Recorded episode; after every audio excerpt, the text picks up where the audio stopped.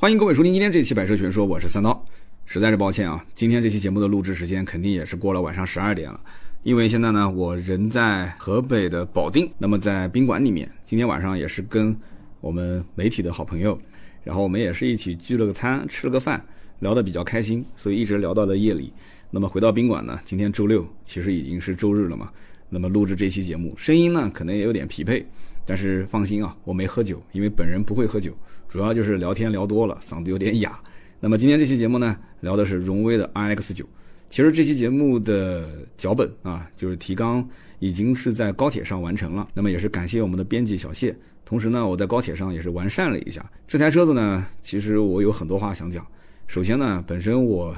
就是从事汽车行业的第一个品牌就是荣威，老听友都知道，我在荣威当过这个 4S 店的销售，当过销售经理，甚至于当时荣威南京新店开业，我在那家店里面，其实整个的销售部，整个公司一共就三四个人，你能想象吗？一家 4S 店刚开业，因为售后当时只有留了一两个人是准备去做验收的，厂家要验收合格了才能给你开始正式的试营业。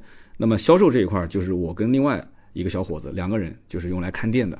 这是当时在我们南京的东齐路江陵那个时候的 4S 园区还没有建好啊，每天晚上还要在店里睡觉，我们两个人轮流值班，因为他那个大门是锁不了的。然后呢，白天呢我们就打扫卫生，店里面呢是没有客人的，为什么呢？因为没有公交，没有地铁，那个地方呢真的是说个不好听的词就鸟不拉屎的地方，就是 连路灯晚上都没有，电都是要从农村里面那个电线杆子里面搭过来啊，还没有完全通这个电。所以说，在那个年代，说实话，跟这个品牌我的感情是有连接的。但是呢，现如今你说你提到这个荣威，实话讲啊，我觉得这个感情啊是越来越淡，真的是对这个品牌是有一些，我觉得别人骂我听的可能不开心，但是我自己想多骂两句，真的，因为这个有感情在里面。上期节目包括上上期节目，有的人讲说我说话比较偏激，实话讲，其实我真的不是看不起中国的一些品牌。包括你说今天这个荣威本身就是买的别人的图纸，买的别人的生产线。早年这个品牌其实很多人还没搞清楚它到底是合资还是国产，对吧？大家都觉得设计还是挺时髦的，挺好看的。早年其实你提到荣威，我估计现在很多人他都不知道了。以前就是只有最早只有七五零，而且当时的荣威七五零是二点五 V 六，你想想看什么概念？都卖二十多万，很多买君威君越的人都是过来买这个车，是把君威君越卖了买这个车啊，不是说不买君威君越啊，是卖了之后换这个车。然后荣威五五零，记得我最早卖的时候只有一点八 T，后来才出了一点八升自然吸气的版本。所以在那个年代，对吧？有人开玩笑讲，那个年代的荣威，还记得五五零是什么造型吗？叫两个，这个不知道该说不该说啊。年轻的朋友跳过这一段啊。呃，叫两个胸罩加一个裤衩。有人说这什么意思？这个就两个大灯，看上去像两个胸罩，然后中间那个中网就像个裤衩哈。当然了，这个调侃调侃啊。那么怎么讲呢？这都是过去的事情了。那么市面上其实那个年代真的没什么车可选，尤其在十到二十万这个级别，你不要不相信，真的，你到合资里面去看看，就是随随便便一个普通的什么卡罗拉、轩逸卖的都都比现在贵。那那大众的车就更不用说了。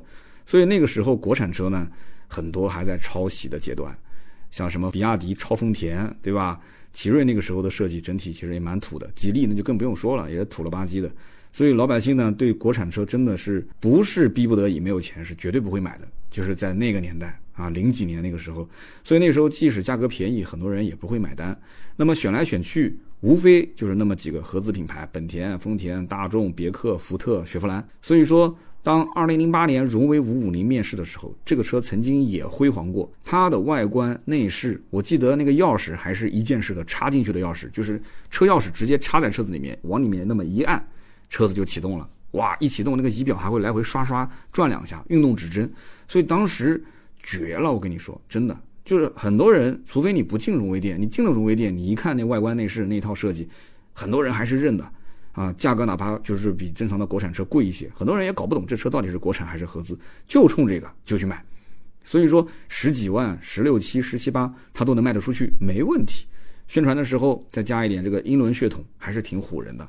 那个时候，你说谁家的孩子要是去英国留个学什么的，还还是还是觉得这家里面就条件挺好的。现在你要听说谁家孩子什么去英国啊，去留个学，哎，普通家庭啊，普通家庭，说的有点口气有点大，但是真的没有像以前那样说谁谁谁从英国留学回来，觉得挺狂的啊，挺傲气的，没那么回事了。所以咱们可能也是中国人日子越过越好了嘛，对吧？有些事情看待的这个眼光也不一样了。所以说，现在你跟我讲说荣威是一个什么合资品牌，我不信，对吧？你正常有点常识的人都知道，上海的上汽的上汽荣威呗，对不对？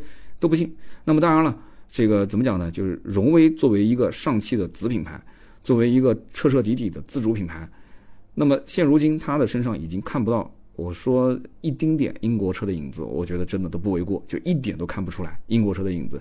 就这种车型，其实已经是沦为了一个，就是你不管三百六十度无死角去看，就是一个跟咱们什么奇瑞、吉利、比亚迪这些一模一样的国产车型，对吧？你要说纯自主，我觉得它还没有像比亚迪这种说有什么研发、有自我的技术啊，还有老百姓愿意买单的这些点很少。所以如今荣威到底卖什么呢？它是卖产品。还是卖标，它这个标，我跟你讲，到今天为止，很多人都不知道它标到底是什么个含义。我经常开玩笑，我说很多人讲这什么标呢？这标上写的是什么呢？画的是什么呢？两只狗拴在一个柱子上，啊，还是说两只猴子拴在一个柱子上？很多人就调侃都不知道。我说那叫双狮护卫华表，有的人还不懂什么叫华表，华表柱不了解，所以到现在为止，连一个车标大家都不认识，都不理解，只是大概知道是这么个形状，这么一个车。你说在市面上它到底卖什么？有什么能让消费者买单？我觉得今天我的节目的核心就是围绕这个点啊，i x 这个九，你甭管现在网上汽车媒体怎么吹，啊什么又是吊打汉兰达了，又是什么半价的理想 L 八了，你甭管怎么吹，我今天的标题其实列的已经是非常的明确了，这就是一款炮灰车型，它一定是卖不好。那么怎么讲呢？好汉不提当年勇啊，十几年前确实荣威是辉煌过。而且我曾经就是从荣威的一个擦车小弟开始，我真的就是一个实习生啊，帮老员工去洗洗车啊、擦擦车啊什么的。从那个时候开始，荣威的成长也是我作为一个呃涉世未深的大学刚毕业的毛头小子的我的成长。我跟这个品牌真的是有好几年的交集。那么曾经它辉煌过，我也是在它辉煌的时候啊进入了汽车的销售行业。那么现在它的整体的销量这么低迷。你觉得说一款荣威的 RX 九就能拯救这个车吗？不可能。曾经荣威有过转机，也就是在 RX 五的时候，但是很遗憾，我后面要讲为什么当时 RX 五好像一开始火，但是后来渐渐的就没有声音了，也是自己作出来的，完全就是自己作死作出来的。那我就讲这个车现在，你看啊，就是超过十五万的价位，你会去考虑荣威吗？我觉得不会了。比方说 RX 八，比方说 IMAX 八啊，IMAX 八号称是换壳的别克的 GR 八，但是说是这么说啊，真的有几个人买呢？销量非常惨淡。那么，呃，还有一个车，我不知道大家知不知道，就有一个叫上市将近十一个月哦，不，就是将近十一个月宣传都没有上市的，就是现在还处于预售阶段，叫荣威金，有没有人知道这个车啊？如果是经常刷汽车内容，应该知道荣威金十一个月都没上市。对不对？有一个算一个，我可以这么讲，就是荣威现在的车型，但凡放在 4S 店里的销量都差的没法看，啊，荣威 RX 八、荣威金，这个这个怎么讲呢？哎，一个就卖了一百多台，就是半年就卖了一百多台，一个就卖了三百多台，那我就纳了闷了。你说一个一百多台，一个三百多台，全国荣威的经销商有多少？我想也不止这么一两百家吧。全国的经销商每一家。让销售挨家挨户上门去敲门推销，我觉得销量都不至于那么惨。上门推销、敲门都不至于那么惨，对吧？那保险订单都能都能推销出去，那车推销不出去吗？啊，让你们家车换，我给你置换补贴呗，现场就给你办。所以说，你说这个 R Max 八，呃，有汽油的啊，现在还有纯电的，加一起你卖多少台？加一起半年多，哎，还不错，卖了个四千多台，就这车还卖的还可以。但是你比起对手来讲呢？那 G R 八这些你就不用提了，什么奥德赛、艾力绅，比起对手零头都都都到不了，所以荣威的销量真的非常的惨，非常的惨。那种什么半年卖了一百多台这种车卖什么呢？直接停产不就行了嘛，对不对？这种四千多台的销量的吗？我觉得对于一个 M P V 四千多台，而且还号称是 G R 八的换壳车，我觉得也要好好反思。就荣威的销量为什么这么惨？我觉得已经不能单单归结于说是品牌力不行，品牌力下滑，不能这么讲。品牌力不行，其实国产车都存在这个问题。这个车子销量已经糟糕到这种程度，我觉得最根本的问题是客户想不到买荣威，而卖荣威的销售自己，我觉得他都看不上这个车，就是销售卖车都没信心，那客户更不可能去买单，是吧？那么就在几天前，荣威的这个 RX 九，包括新款的 rmx 八也是正式上市了。RX 九的定价呢，十七点五八万到二十四点三八万，我刚前面已经说了，十五万往上跑，你本想荣威卖不出去的。那么 RMX 八呢，一个定价十八点五八万，一个呢二十五点五八万。实际上，这个 imx 八只是个小改款，变化不大。那么今天呢，我节目里面也不想浪费时间聊这个车了，简单的总结几句话吧。首先，这个车卖的很差，半年也就四千台，那看到每个月销量都不到一千，几百台。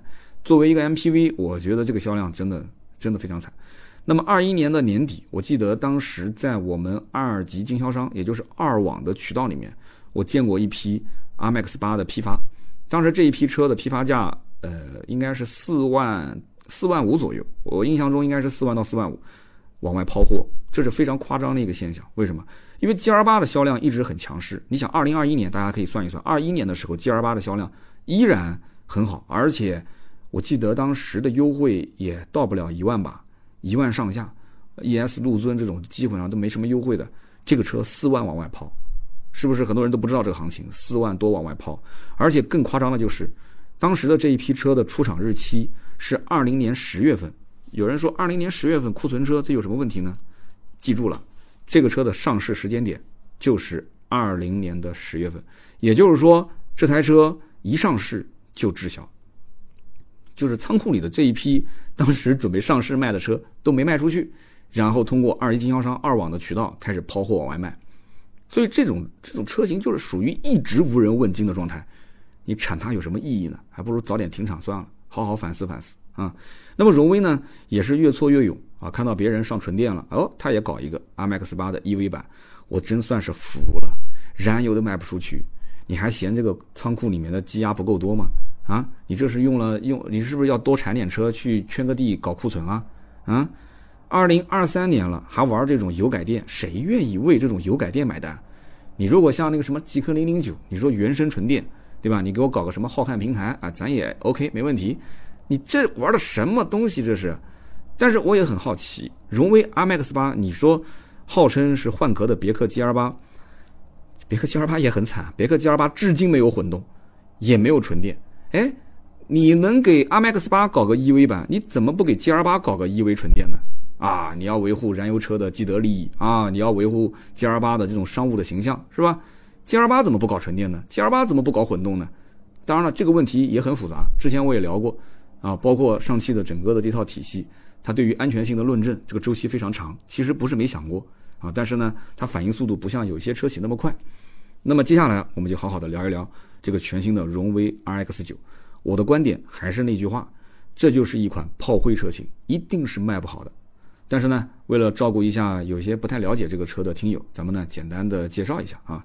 全新的荣威 X 九呢是定位中型 SUV，全系是主打六座的布局。你看看啊，现在感觉说，哎呦，呃，这个好像提到六座 SUV 能想到什么车？理想啊，理想六座火了，咱们都全部去做六座了。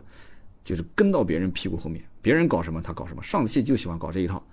这个车的车长长宽高啊，四千九百八十三毫米，挺大的，接近五米；宽度一九六七，接近两米；高度一七八六，轴距呢两千九百一十五毫米，尺寸没话可说，尺寸没话可说，放在中型 SUV 里面绝对不算小。那么相比于中型 SUV 最典型的，你一提到中型 SUV 嘛，合资肯定是汉兰达嘛。那么 RX 九比汉兰达长度长了一百八十毫米。轴距长了六十五毫米，你可以把它理解成是汉兰达 Plus 版本。那么你可以再比什么呢？嗯，你可以比一比比亚迪的唐 DMI 啊，这个车其实也不算小了，对不对？那么跟比亚迪唐比呢，比它长了一百一十三毫米，轴距长了九十五毫米，所以真的这个尺寸没话可说。那么在外观设计上来讲，全新的 RX 九用的是家族式的前脸啊，倒梯形的一个中网，加上一个网状的结构，还有一个非常狭长的大灯灯组。那可以说，这个车头你只要对荣威了解一点，这不就是个放大版的荣威 RX 五吗？有什么新意的？没什么新意。那么车侧你再看啊，车侧也用了这个隐藏式的门把手，你看流行的元素啊。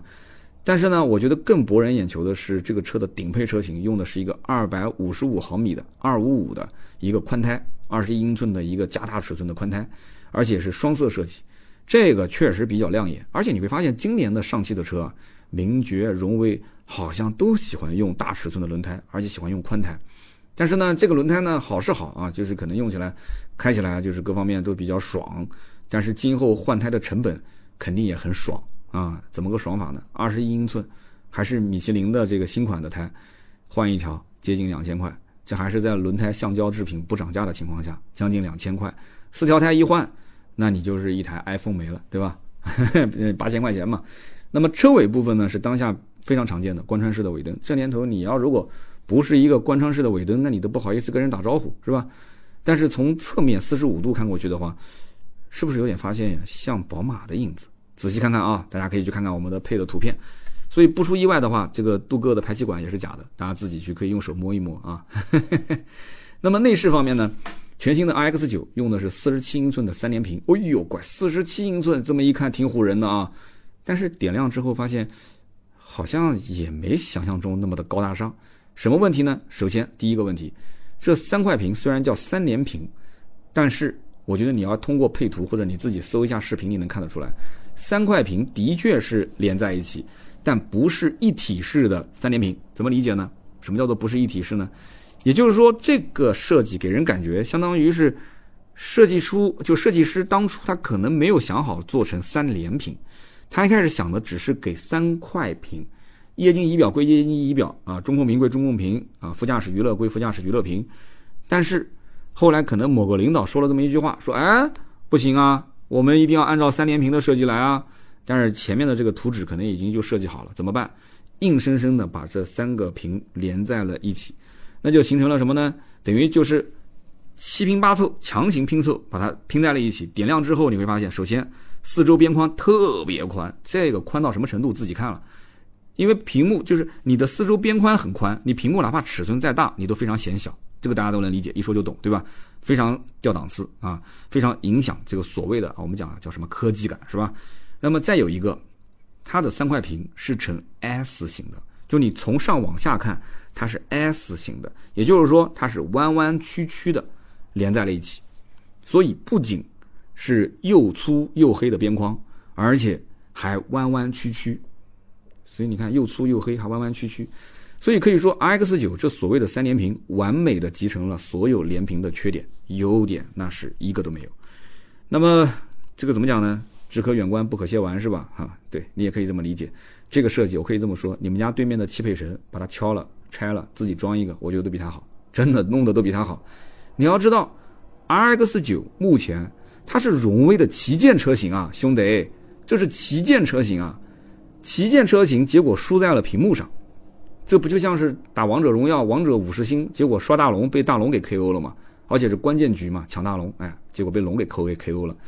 拉胯的屏幕，甚至我感觉影响到了整体内饰的一个观感。就这个车内其他部分再高端啊，你什么用料很足，缝线很细，没有用，这个屏幕直接垮掉，整段垮掉。说实话，我个人推测啊，有可能是 RX 九它的立项可能比这个 RX 五的改款要早。为什么？因为你看 RX 五现在用什么？马上用用这个是叫叫滑屏，就是一整块的滑动滑移的这个屏幕。这套屏幕你直接拿过来给 RX 九用不就行了吗？这用上去之后，这怎么说我也得夸两句啊，对不对？但是你这屏幕夸不了，真夸不了。我我内心是拒绝的。那个 RX 五的滑动屏幕，你直接移过来，我觉得这个档次啊还能上去几几几步啊？怎么讲呢？但是话说回来，虽然说这个车机的造型丑归丑啊，我们有一说一啊，它的这个车机系统还是可以的。这个叫洛神智能座舱嘛。我为什么说还可以？大家还记得我前段时间去了。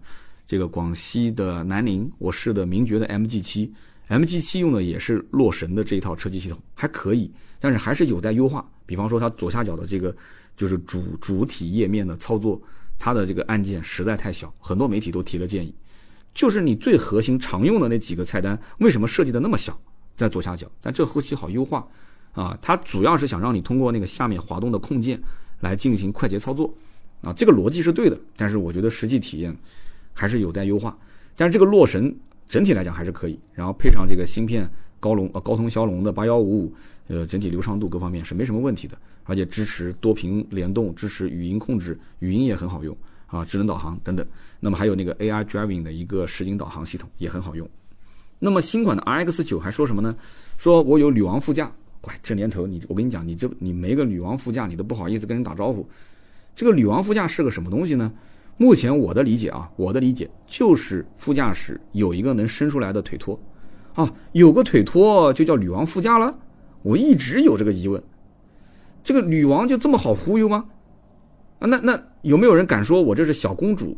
小公主座驾？没人敢讲，为什么？因为小公主难伺候，女王就这么好忽悠吗？那年纪大了都好忽悠吗？啊，不能这样呀！动不动女王座驾，女王座驾，搞个腿托就女王座驾。然后后排座椅，RX 九主打的是六座，啊，六座，我我就不解释了。现在好像七座都不不是潮流了，搞搞想说，哎呀，七座就淘汰了，七座谁用七座谁就是这个这个这个就老派的啊，六座就是呃就是新流派啊，是这样的吗？不是，你不能因为人家理想六座卖的好，就认为七座不是潮流了，不是这样子的，这个就东施效颦，很多厂家不止这一家，现在都不做七座了，做六座了，搞什么东西？一个增程式把大家都拉下水。现在搞个六座又把大家拉下水，副驾驶娱乐屏也是他拉把大家拉下水，后排搞个什么电视挂在上面，然后能玩游戏机，还是理想拉下水。所以有的时候我在想，理想是真牛掰啊！实在不行我搞一辆嘛，兄弟们，我买一辆，你们有意见吗？以前我喷过它，对吧？这个东西，这个东有的时候你你叫师夷之长技以制夷嘛，对不对？这个好像话用的不太对，我也不知道该怎么解释，文化层次比较低啊。不行，买一辆呗。买一辆呗，我最近正好也在想，这个威马快破产了，实在不行搞一台车开开呗。那理想，你看 L 七八九选哪一台？你们说了算，评论区告诉我，对吧？这这不行，学区房不买了呗，咱们暂时不买学区房了。孩子上学上学无所谓，去哪上都一样。先干一辆理想回来开开，真牛掰！真的有的时候想想，他搞什么东西别人都跟风啊，感觉这就是时尚弄潮儿。RX 九第二排配两个独立座椅啊，就是为了两个独立座椅搞了个六座，啊，坐起来肯定是舒服的嘛，独立座椅。但是第三排，说实话，你自己可以试一下，三排独立座椅哦，三排不是独立的，三排是两个，呃，也是两个独立座椅。但是呢，第三排的空间，包括第三排的地台，它是比前面要高的，它是比较高的。所以你要如果说身高不是很合适，对吧？你说我身高比较高啊，我这个人颜值也比较高，那我觉得你就不适合了。像我这种颜值比较低、身高比较矮的人啊，我坐在第三排可能。挤一挤问题不大啊，那哥们儿我身材管理也还可以，对吧？我坐过第三排，第三排成年人，对吧？两个坐进去可能相对挤一些，临时应急。所以这个车呢，我觉得如果你是把它当，呃，一个纯六座来去选的话，这车子空间确实很大啊，这车的整个大小尺寸肯定没问题，但是还是要去试试第三排的两个小板凳。你觉得这个地台的高度，你觉得作为一个成年人坐第三排合适，你就买。你要如果不觉得不合适，我个人建议你其实就可以去看一看 MPV 了，他们家不是也有那个 RMX 八嘛，对不对？你要买什么六座七座，你看 RMX 八，我觉得你就不要再选 SUV 了，好吧？动力上来讲的话，iX 九全系是 2.0T，最大马力242匹，峰值扭矩392牛米，那不用说，上汽的这套 2.0T 的动力呢，那数据肯定是好看的，对吧？那么配的又是上汽自研的 9AT，这套自研的 9AT 其实有点东西。就是说实话，动力我没有任何可讲的。动力，今就当下今天这个时间点，不要再去吐槽了。说啊，以前什么修不好的荣威 X 五什么双离合，不要提这个了。上汽的这套九 AT 其实还是相对来讲可以的啊，不管是油耗经济性还是动力性都是 OK 的。不仅仅是它在用，包括其他的一些上汽的产品，包括名爵的 MG 七，其实用的也是 2.0T 的这一套动力，其实不错的。然后也是配上了 CDC 电控的悬架系统，哎，今年有点意思。我甚至怀疑是不是上汽控股了什么 CDC 的公司啊？怎么今年你甭管什么车都用 CDC 了？就这年头好像你不用个 CDC 也不好跟人打招呼了。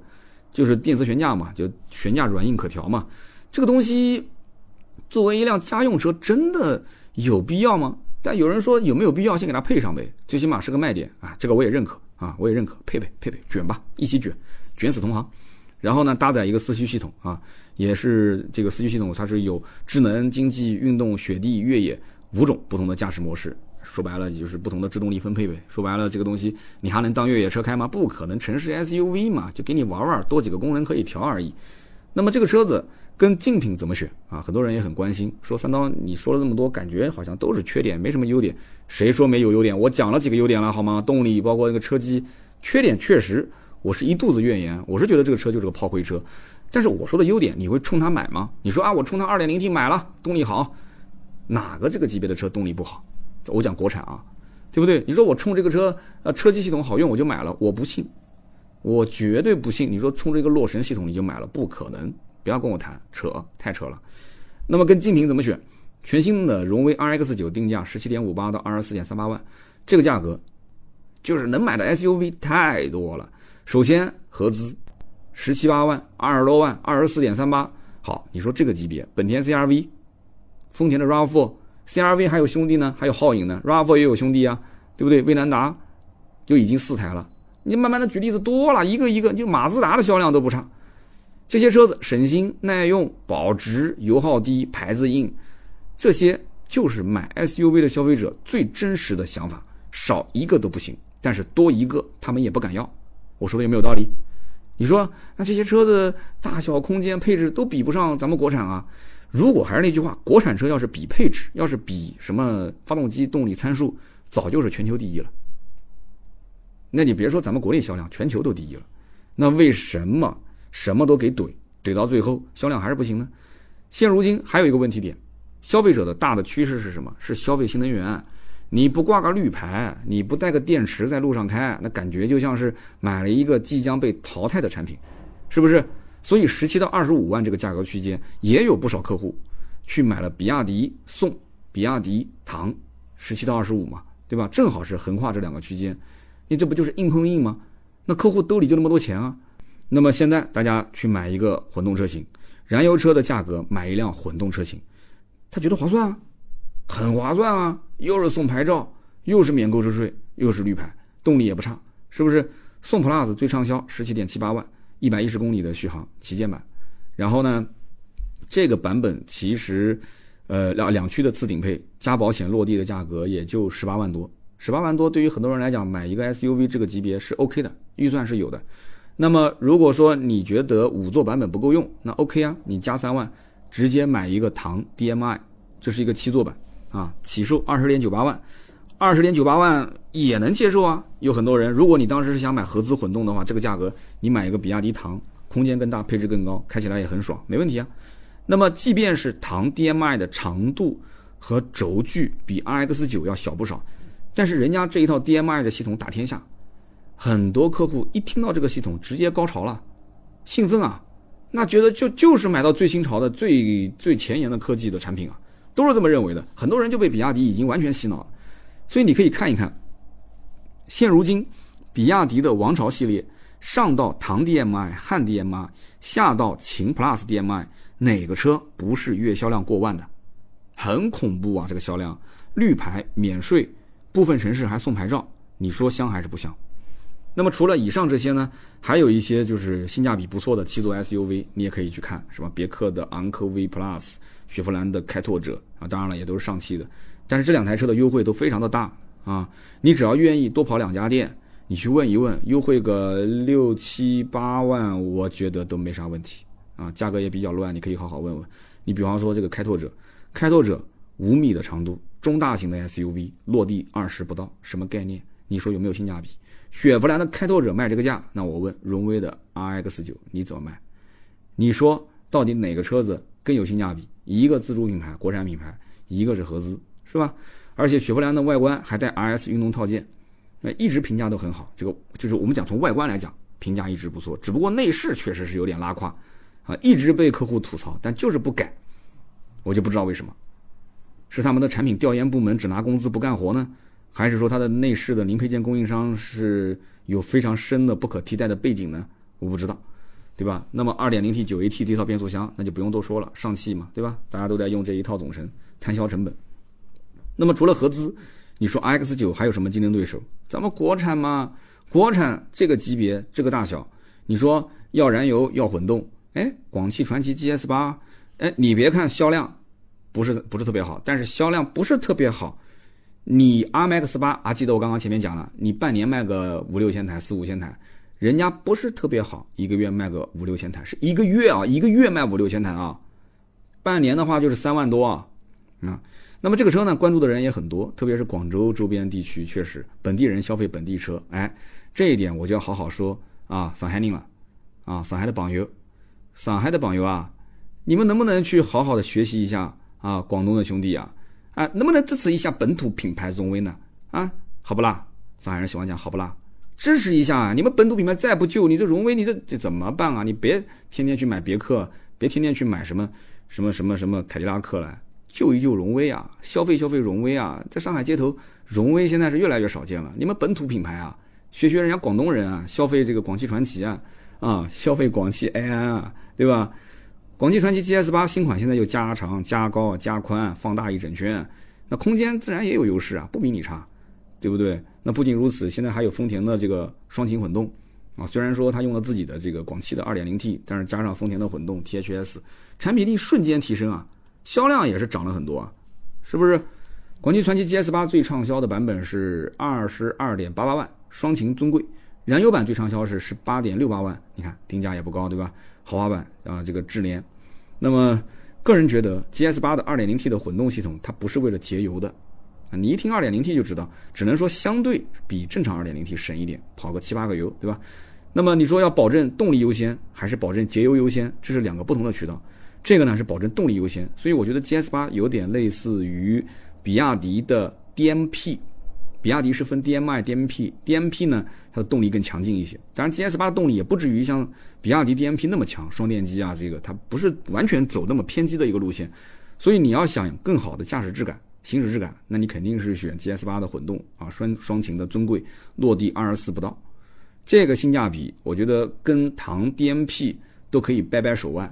啊，虽然说不一定说在整个参数层面上来讲没它那么强，但是我觉得一定是有人在两者之间是有过犹豫的。你说就这种产品力，GS 八干翻个荣威 RX 九，那不就跟玩儿一样啊？我刚刚前面已经说过了，比亚迪唐我就不说了，那连玩都不玩，看都不看一眼了，对不对？那我们说到这儿，话都已经撂到这种位置了，我就觉得这是个炮灰车型啊！大家怎么看？你可以评论区跟我讲讲嘛。那么，传祺 GS 八十八点六八万的汽油版优惠完十九不到落地，十九不到落地。那么对比十八点九八万的荣威 RX 九两驱优享版，你告诉我这个车它不优惠怎么卖？人家十九不到就落地了，你十八点九八是指导价。那么荣威 RX 九的指导价比传祺 GS 八的指导价，就是豪华智联六座还要贵三千块钱，指导价还贵三千，这什么个意思呢？就荣威是觉得。我的品牌力比你传奇要强，还是说这个就是是不是遗留了一些英国车的这种傲慢感？你凭什么比人家贵三千块钱呢？我就没想通，对不对？配置上面还比人家少，荣威同级别贵三千，还少了一套 L 二级的智能驾驶辅助，少了面部识别啊，少了手势控制，少了 OTA 升级，OTA 升级都没有。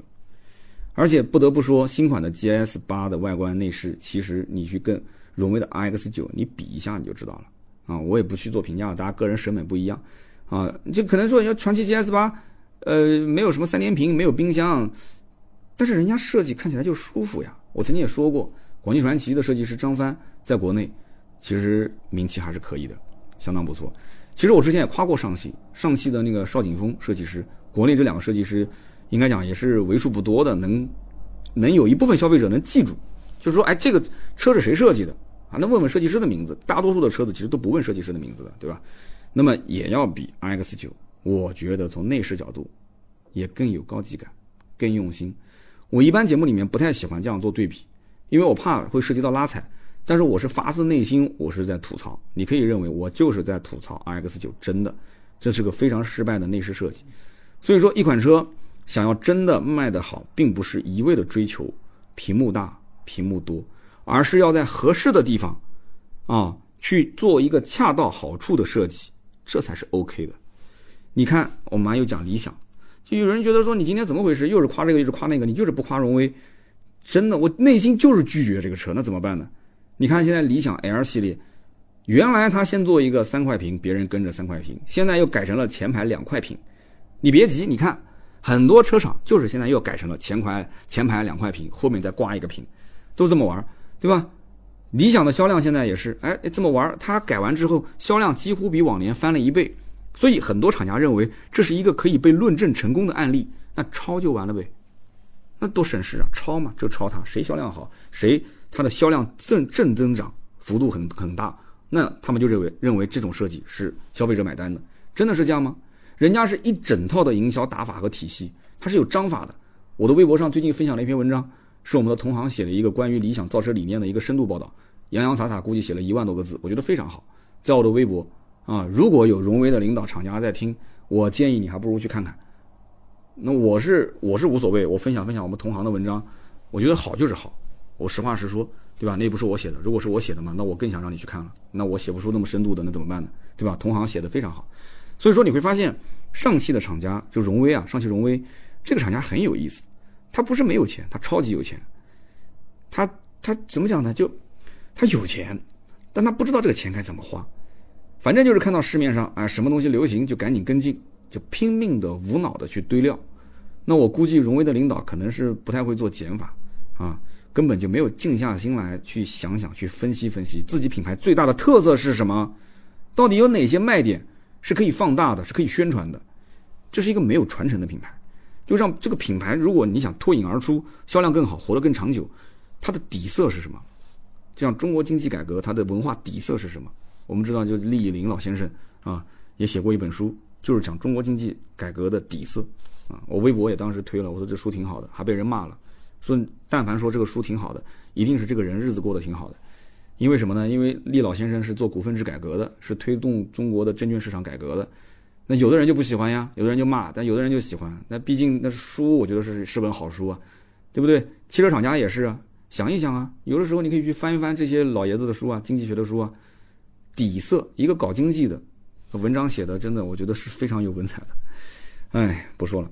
那么还有人讲说这个 iX 九是廉价版的理想 L 八，哎呦，这个话，理想 L 八廉价版，这个话我觉得就是大概率，就我觉得厂家也大概率厂家找水军找，那这水军也太没水平了，对不对？你说半价版的理想 L 八，我觉得 OK。你要说廉价版的理想 L 八，那这个水军你就账就别结了吧，就别结给他了。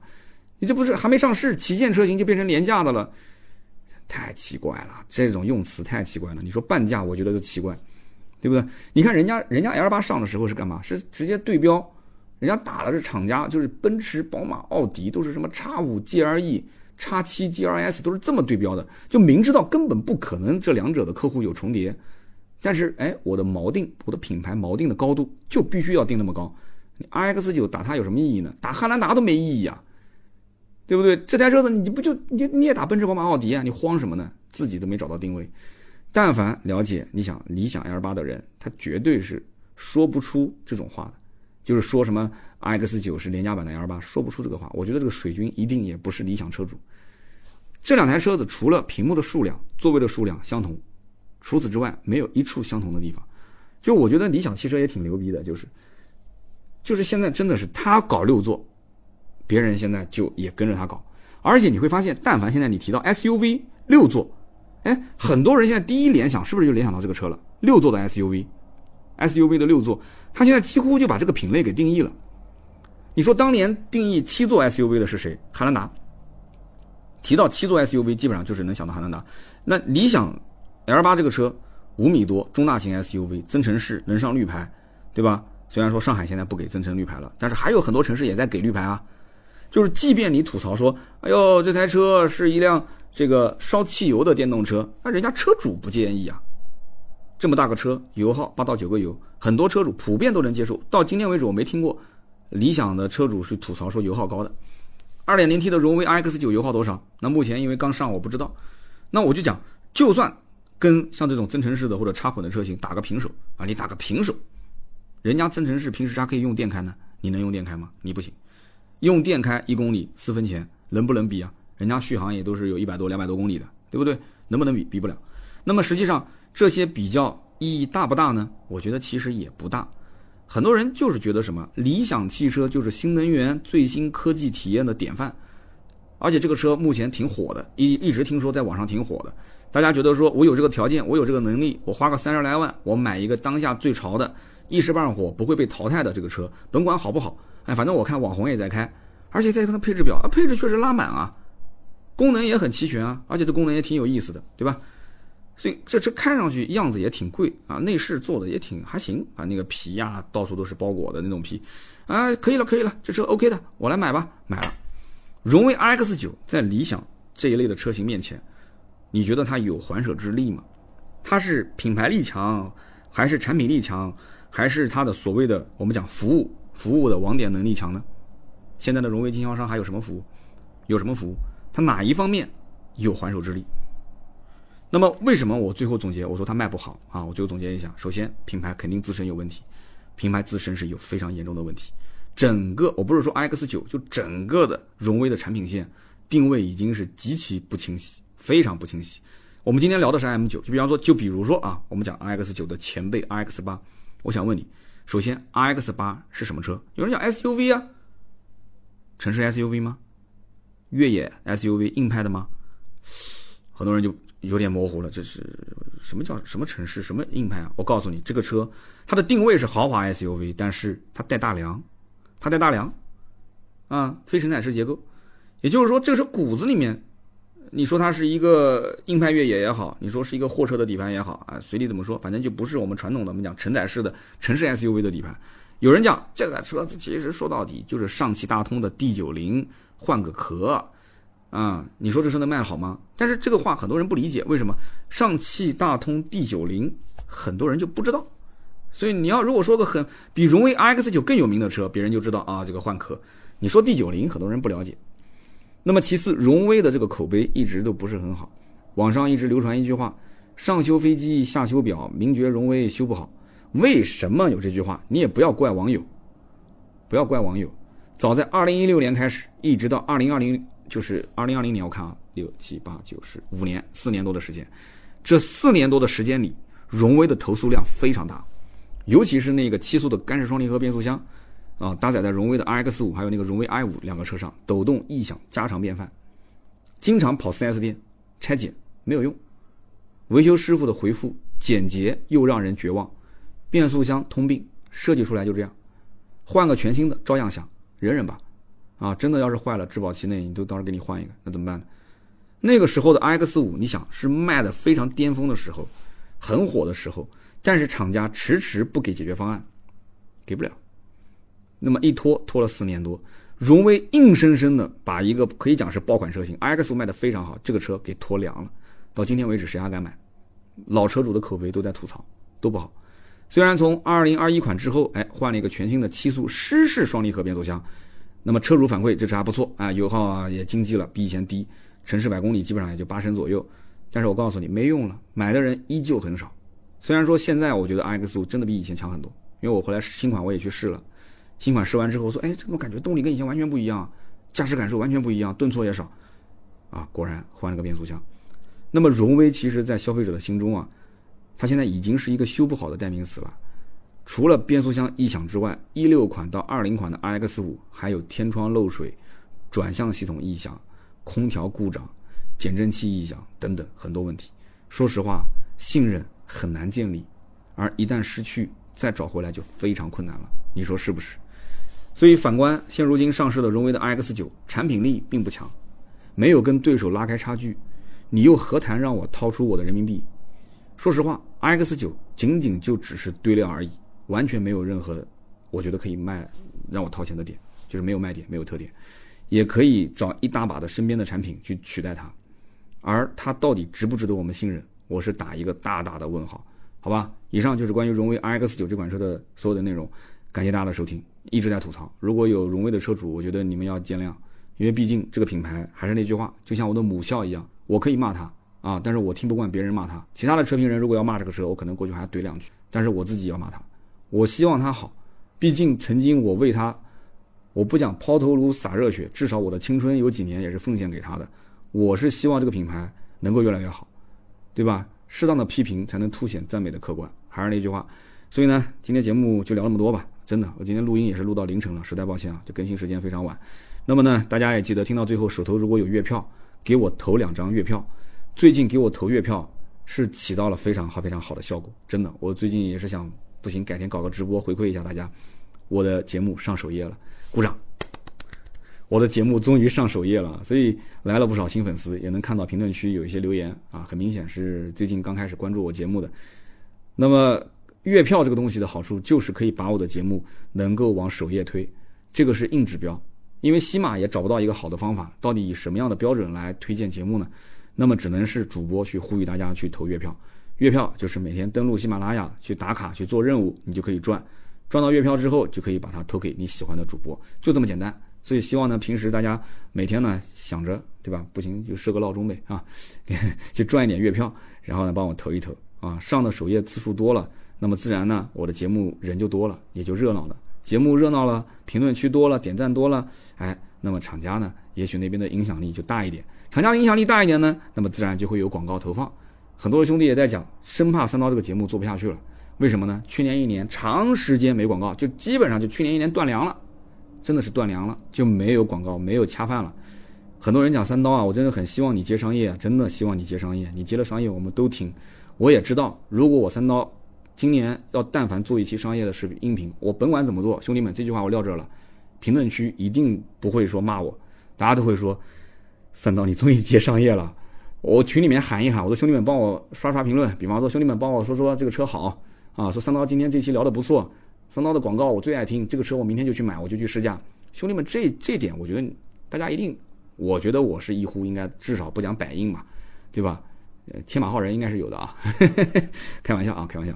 所以这个呢，我觉得真的，反正就算不赚钱，赚点人气也是可以的，对不对？但是我觉得唯一的动力来源还是。要能够让我们的整个频道有个良性的循环，能够让团队继续的做下去，是不是有道理吧？好的，希望多多投月票，哎，绕回来了，还是要投月票。下面呢，聊一聊身边事。今天呢，我在保定啊，出差到保定，我觉得我不说你也知道是什么品牌了嘛？保定不就这么一家企业吗？对不对？那么我说说保定的这趟很折腾的行程。我一开始以为南京去保定不就是跟去北京的距离差不多嘛？虽然说我来过一次，但是很多年前了，我也不记得了。后来等到订票的时候，我才发现，我的天哪！保定的高铁是没有直达的。我从南京过去，大概要花五个多小时，接近六个小时。那么我一查高铁票，我的乖，要么从北京转，要么从天津转，要么从这个石家庄石家庄转。好，那么人家讲转就转一趟呗，那有什么了不起的？好，一开始呢，我觉得我从北京转吧，因为北京毕竟是大站。结果我发现。北京换乘，我跟你讲，我差点都订票了，我幸好没订。北京是从北京南站下，然后去北京西站上车，中间大概有一个小时十二分钟换乘的时间，我都不知道北京南、北京西在哪儿。你这怎么弄？很折腾。好，那我说，那要不去石家庄换乘，因为石家庄那一趟的时间比较合适。结果一看，石家庄换乘只有二十一分钟，我的妈呀！我又不是刘翔，我跑步速度也不快，我怎么能敢冒这个险呢？对不对？好，那么最后选了一个天津西。那有人讲说，你你为什么不坐飞机呢？对不起，保定没有机场，啊，不是叫保定机场叫没有啊，是保定没有机场，啊，苏州没有机场，保定没有机场。那我还觉得很奇怪，长城这么大个企业在这儿这么多年，对吧？你实在不行捐个钱，捐个机场，我觉得对他来讲也没有有这实力啊，老魏肯定有这实力，为什么没机场呢？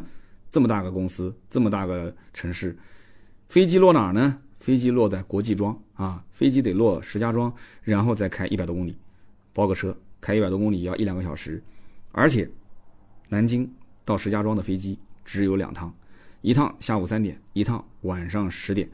那么当然了，下午这一趟三点是最合适，对吧？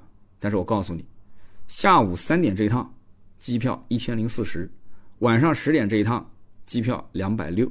啊，虽然说我出差也有人报销，但是两百六跟一千零四十，你跟人家讲，你说你给我订这趟一千零四十的，我觉得这有点夸张了啊，四倍的价格呢，你开玩笑。虽然说我这一趟其实到，呃，坐高铁也花了差不多一千块钱，就是一千零四十。那当然了，我们当时看到今天就是我是四号过来的，也没有了下午这一趟。但如果说买上网上这趟十点的呢，落地对不起十二点，十二点落地，你在。你落的是石家庄，又不是保定，你还要再坐一两个小时的车到酒店，我觉得恐怕已经是凌晨两点了。所以我就很奇怪，就为什么北方城市的高铁和机场就这么不发达呢？保定不算大城市吗？难道说整个河北就石家庄一个机场？不至于吧？我不了解河北，有没有兄弟们能聊一聊到底是怎么回事？不过呢，这次来保定啊，也有很开心的事情，就是晚上跟。这个歪车评的李阳，啊，跟这个电车校长，跟这个什么德鲁爱开车，跟这个一些朋友在一起吃了个饭。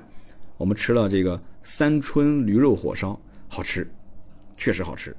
一个是驴肉火烧，还有那个什么肠子，那个那个肠子叫什么扁肠什么肠子，反正很好吃。当然了，不多说了啊，这个我推荐三春驴肉火烧，来保定去尝尝。这是一家那种也是个老店，当地人推荐的，可以试一试。我想说什么呢？就是歪车评的李阳杨哥，杨哥跟我说了这么一句话，他说我从武汉，我是坐高铁直达保定的。哎呦，我说你武汉可以啊，他说我们武汉何止可以啊，我们武汉是全中国的交通枢纽啊，甭管是高铁、飞机都方便，而且不管是从去南方、去北方还是去西部都方便。跟我炫耀了一下。啊，武汉的机场、高铁四通发达。的确，我觉得武汉不仅仅是往外面走的高铁和飞机发达，武汉我还知道一个武汉的高架修得非常牛掰，在武汉去任何地方直接上了高架，没有红绿灯，就一路一路畅通。啊，这也是当地人跟我说的。所以呢，还是建议大家出去走走，全国各地真的是很有意思。中国的汽车产业为什么这么多元化啊？不要去说人家什么法国车设计好，德国车性能好，那个也是跟它的生态有关，对吧？德国的高速那么发达，对不对？法国的山路是不是？当然了，车子要操控好了，是不是？那中国不一样，中国的地形非常的复杂，中国的人口也非常的复杂，那每一个城市东南西北的这个我们讲温度带，对吧？季节变化也很复杂。所以说，每一个地方的人对车的需求不一样。中国是注定长期多元化发展的一个这个汽车生态，是不可能改变的，好吧？那么当时李阳跟我炫了一下，炫完之后呢，我我就我就当时讲了一个在天津西站啊发生的事情。当然我微博也发了，跟大家也简单说一下。我当时在天津西站换乘，天津西换乘的时候发了两条微博，哦，微博流量很大，引发了不少人的这个讨论。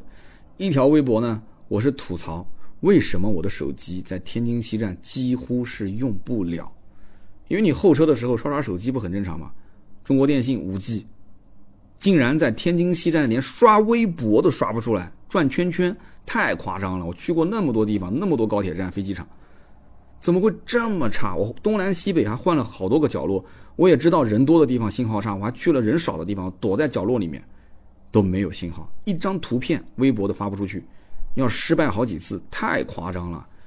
这是一个直辖市啊，啊！有人跟我讲说，北方联通的地盘，移动信号也勉强可以用，但是电信你不要想，凭什么？为什么别想？为什么在北方中国电信就差到这种程度了？有没有三大运营商的兄弟能够解释一下？几乎就不能用啊，什么概念啊？后来我还发了个微博，讨论的人也很多。我说的是什么呢？就是。天津西站的这个地面瓷砖的质量太惨不忍睹了。有人说：“三刀，你去天津不就换乘吗？也就待那么一个小时，你怎么还关心它的地板瓷砖的质量？”哎，说来惭愧，这个车上水喝多了，到了天津西下来的时候得要去方便一下，我就拉着个行李箱啊，一路小跑，想找个找个卫生间，结果跑着跑着，哐当一声，行李箱的轮子卡在了那个，就是它瓷砖高低不平嘛。我差一点手就脱下来了，就连包，因为包是放在行李箱上，连包在行李箱，差点掉地上，拎着，人很狼狈，就就一个踉跄，差一点就倒。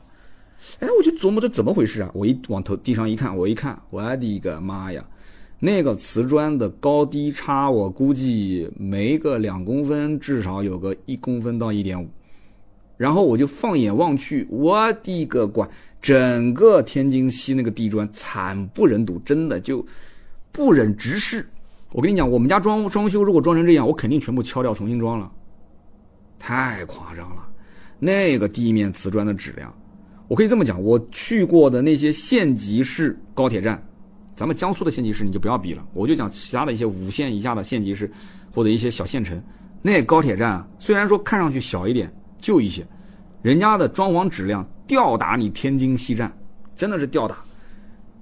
所以我觉得就百思不得其解，而且哎，神奇的是什么？我我方便完出来之后，我还看到了一个工人蹲在地上在修，修的不是瓷砖，是瓷砖上面那个绿色的那个灯，我不知道是那个安全出口那个指示灯还是什么，一个绿色的灯，他把它撬开来，涂了一点胶，抹了抹，拍上去，感觉好像这个有点丑，把旁边那个胶刮掉，感觉好像又又又翘又贴歪了，又把它翘起来，反正来来回回掰扯了好几好几次，终于把它拍上去了，啊，用那个锤子敲敲。我不知道那个是个什么东西，我盯着他看了看了个两分钟，我真没想到天津西站，天津这么一个省会城市，竟然它的高铁站这么拉胯，真的是拉胯到无以复加。那么我后来发了微博，也是引发了很多网友的共鸣，还有人讲说这微博删了吧，真的不利于团结的话不要多说啊啊，大家都懂的。还有人说这算什么呀？说你没见过下雨，外面下大雨，里面还要拿个盆接着啊！里面下小雨，但是我看那张照片好像不是高铁，像是地铁，因为高铁站我能看得出来，因为很很那个顶很高嘛，很透亮。反正就是他说这就是天津，他天津的梗太多了，你只是没来没来几次，你多来几次你就觉得见怪不怪了，有那么夸张吗？虽然我回想一下，的确天津的 GDP 不高，在全国是排倒数的，啊，也就比甘肃、海南这些地方高一点，跟黑龙江差不多。但是，毕竟他天津我也来过几次，天津我记得有一次是去哪儿？去那个未来汽车的一个这个这个它的展厅。我当时印象中，我住的那个酒店也挺豪华的，那个展厅的地段也很豪华，周边我记得还有个张学良的一个宅子，然后还有一个什么彩色玻璃房子，那个房子根本就没什么可看的，还要收门票，收什么三十块钱吧，很小的一个地方进去转一圈，三十块钱，然后有很多特色小店，那条街上有卖潮鞋的，那时候 A 街啊椰子卖潮鞋的。然后还有一些卖中古服饰的那条街，我我估计我一说，很多可能天津的兄弟就知道了。街头站着很多很时尚的年轻人。我曾经有期节目也提过，天津当时我那次去印象挺好，为什么？因为我那次是坐飞机去的。但是这一次在天津的高铁换乘，说实话，没想到高铁站这么拉垮，这么拉垮，我不知道怎么回事。如果有天津的兄弟，啊，咱们不能聊的就别聊，能聊的简单的聊聊，好吧？好，下面是关于上期节目的留言互动环节。呃，上期节目呢，我也看到了很多好朋友给我们留言啊。其实这次因为上了首页了，我觉得新朋友、老朋友都有。那么第一位听友叫做听友三六五三七八五幺，他说：“刀哥，我最想听的是各个品牌的衰落和崛起的故事，这里面他们有很多的人物的沉浮，就像历史上的王朝更迭啊，像帝王将相一样。我真的很希望刀哥能够详细的讲一讲。比方说，你不是聊起亚 K 三吗？”你能不能说说这个车当年是怎么崛起的？它有什么特色？然后经历了哪几任领导？又经历了哪些波折？后面呢又遇到了什么事情让它产生了滑铁卢？我觉得这些内容非常有意思，最好讲的长一点、详细一点啊，甚至带一些，比方说，嗯，能说的啊，就内部人士的变动、权力的斗争，你就像说评书一样，你哪怕说过几期，你敞开来讲都可以。啊，讲一个车型的历史，我们不怕多，你放开说就行。我超想听。其实你别说起亚，就是包括上上汽的奇瑞，我觉得里面的故事应该就足够好玩了。从奇瑞到瑞麟，到瑞虎，再到观致，到凌云，里面的车还有故事，对吧？车跟人的故事太多太多了。他说，我觉得可能比看一部《冰与火之歌》都要精彩。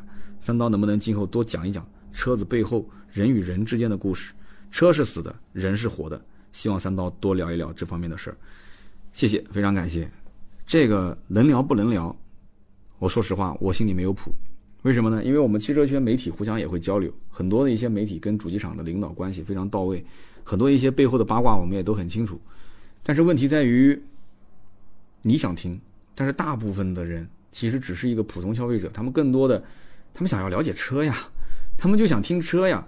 你没发现吗？我但凡人物传记多聊个几期之后，哎，很多人特别喜欢听，也涨新粉丝。但是很多老粉不愿意啊，说你还聊不聊车？不聊车我就取关了。我也在想，这一个汽车主播平时不聊车，天天巴拉巴拉的说历史，说这个故事，跟个讲评书一样的，真的有意义吗？所以这一直是我困扰的一个点。我们今天评论区也可以交流交流。我们举个例子，最近两天我们汽车圈几个大新闻，比方说东风汽车的董事长退休了啊。然后一汽集团的董事长徐留平卸任了，这两个大佬那都是能影响中国的汽车。我们不讲说什么新能源、新造车势力，就中国传统汽车行业，这两个真的真的是属于大佬级的人物啊！而且是同时啊，前后几天发布的消息，那都是要上新闻的，都是要那个你懂的那种那种媒体级别能报道的啊。这两个接连退休卸任，那你说？要不出一期徐总的啊，这个这个人物传记故事啊，讲一讲当时的人物背后的人与人之间权力斗争？你开玩笑啊？人家当年都能不说了，复审啊，副省级啊，你想什么概念？能说他吗？能说吗？你告诉我能说吗？啊，包括那个东风的主总能说吗？就算背后我知道一些事，节目里说的有什么意义呢？我想问，意义在哪儿？一汽集团是你随随便便一个小自媒体能碰的吗？东风汽车是你能碰的吗？你想跟我聊可以，没事，我到哪个城市，对吧？你约出来吃个饭，手机给我关机，别开录音，咱们可以聊，我可以给你掰扯很多的一些八卦，最好咱们脱光了找一个什么浴室泡个澡聊，那是最安全。对不对？但是你听了这些又有啥意义呢？我觉得，对不对？我就是聊福耀玻璃的这个这个，当时那福耀玻璃老总叫什么名来着？哦，曹德旺。我聊曹德旺，很多资料网上也都是可查的，只不过我把它梳理了一套一套系统，然后加上了一些历史背景，它是有一点文化底色在里面的，加上我的一些评价，对吧？那这个东西听了有人觉得好玩，因为它是一个人物沉浮的故事，我觉得是很好玩。但是有些不能聊啊，这对不对？东风的能聊吗？一汽的能聊吗？你开玩笑了，你不想做节目了？你这是，对不对？你聊聊国外的可以，国外随你怎么聊都行，好吧？好，那么这个是我们的第二条。那么啊，这这不对，这是我们的第一条啊。这老子有点晕了，时间不早了。来，我们讲讲第二条。第二条的这个听友叫李曼八九三，他说。哎，没错，三刀，我就是 K 三车主，一八年的一点六升的，九零后啊，我是九零后，也是一个不折不扣的怂人，一个十八线的小城钢铁厂的员工，我就是因为怂，我不想背车贷，又不想把自己掏空，所以我买了一辆二手车，也是因为怂，担心后期的费用，所以就看中了 K 三，还是因为怂，我不想女儿变成一个留守儿童，所以我放弃了出去闯一闯的想法。我就留在当地了。从一七年开始，我就听三刀的节目，我也是个老粉。呃，有的时候留言，但不经常，很惭愧。我跟你这么讲，K 三车总体还是可以的，毕竟人生的第一辆车，没有对比也就无所谓好坏。所以呢，借三刀这个平台说一说我的感受，也希望刀哥节目越来越好啊。那么如果有到甘肃的嘉峪关啊，我可以来安排。嘉峪关是个好地方呀，我曾经看到一个报道说嘉峪关有一个老城。然后呢，年轻人都走了，老人后来也被安置到了这个这个，就是一个像新城一样了。结果那个老城的房子就空着，说是按三十五十块钱一个平方在卖。所以很多人讲说这个叫什么来着？说这个鹤岗说房价是是全中国最低谷，根本就不是。说嘉峪关的房子三十五十块钱一平，但是那个房子你住进去，周边啥也没有。啊，我不知道是真是假，因为嘉峪关我听人讲过，是应该我讲的没错，就是嘉峪关吧。说以前好像是挖矿还是挖煤的，然后当时最后这个城市被掏空了，也没有什么真正的产业支柱，支柱产业，结果这城市就人口大量流失。所以有机会我还真想去嘉峪关走一走。哎，这位听友挺好的，有机会咱们联系啊，到嘉峪关转转，咱们一起出去转转。那么下面一位听友叫做古古文学，他说三刀是真的看不上韩系车呀。每一次说韩系，就是都买了韩系车了，还想怎样怎样？他你这不是看不起人吗？韩系车也挺稳定耐造啊，没你说的那么不堪啊。人毕竟是全球销量前三的车企，手里面能没有两把刷子吗？说得好，我简单说两句啊。他作为一个全球销量前三的车企，他重视中国市场吗？我们再反过来讲啊，这个话你也不能讲那么绝。他想要重视中国市场，中国会给他重视中国市场吗？话深的我们就不说了。那你说韩系车好不好？韩系车好呀，确实质量是稳啊，价格现在卖的也不贵啊。但是这就是一个你的心理，就像一杯水，你觉得是喝了一半了，还是还剩一半了？啊，还是还有一半可以喝，还是已经喝了一半了？韩系车你放在盒子里面，我不是一直在节目里面提吗？我没有说不认可它。合资车的守门守门守门员，它的价格肯定跟合资比是有性价比。但是现在有多少人拿韩系去跟丰田、大众、日产去比呢？很多人看韩系，其实就觉得说，我就拿国产车去对比，对不对？像之前买那个 RX 三五是最典型的，很多人就是之前看国产的，结果觉得哎，X 三五其实也挺好嘛，就也挺能也能开，空间也不小，就买了。但是整体的客户的流失率非常高，所以我不是不看不起它。你说什么看不起开这个车的人，这就更，我觉得就更过分了。你就给我扣帽子嘛！我从来没说啊，路边一个开韩系车的，我看不起他。我我为什么我要看不起他？我一个平时出门都骑雅迪的人，我我怎么会看不起他呢？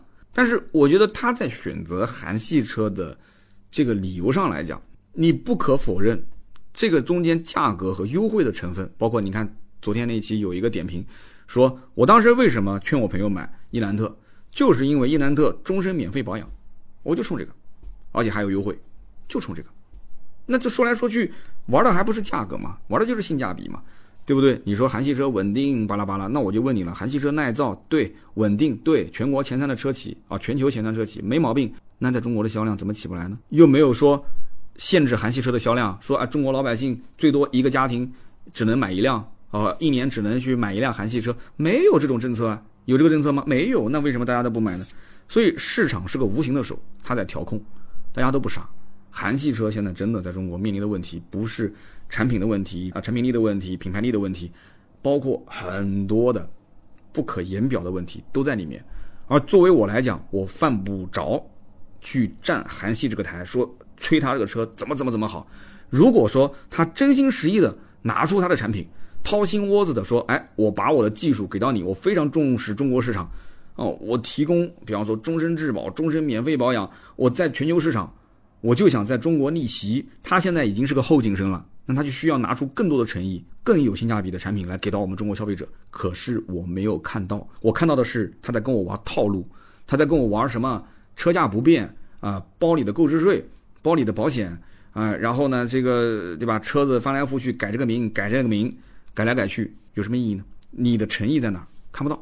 好吧，这是我想表达的，再补充一下。好的，那么今天节目更新非常晚啊，以上就是关于本期节目所有的内容，感谢大家的收听，也同时别忘了给我的节目多多去投这个月票，想办法去多积攒一点月票投给我，再次表示感谢。那么更多的原创内容呢，大家可以去关注我的微博“百车全说三刀”，然后我的哔哩哔哩“百车全说”，我的抖音号“三刀砍车”，以及我们的公众号“百车全说”。想要加群的话，直接关注一下我们的公众号，跟我们的客服盾牌联系就可以了。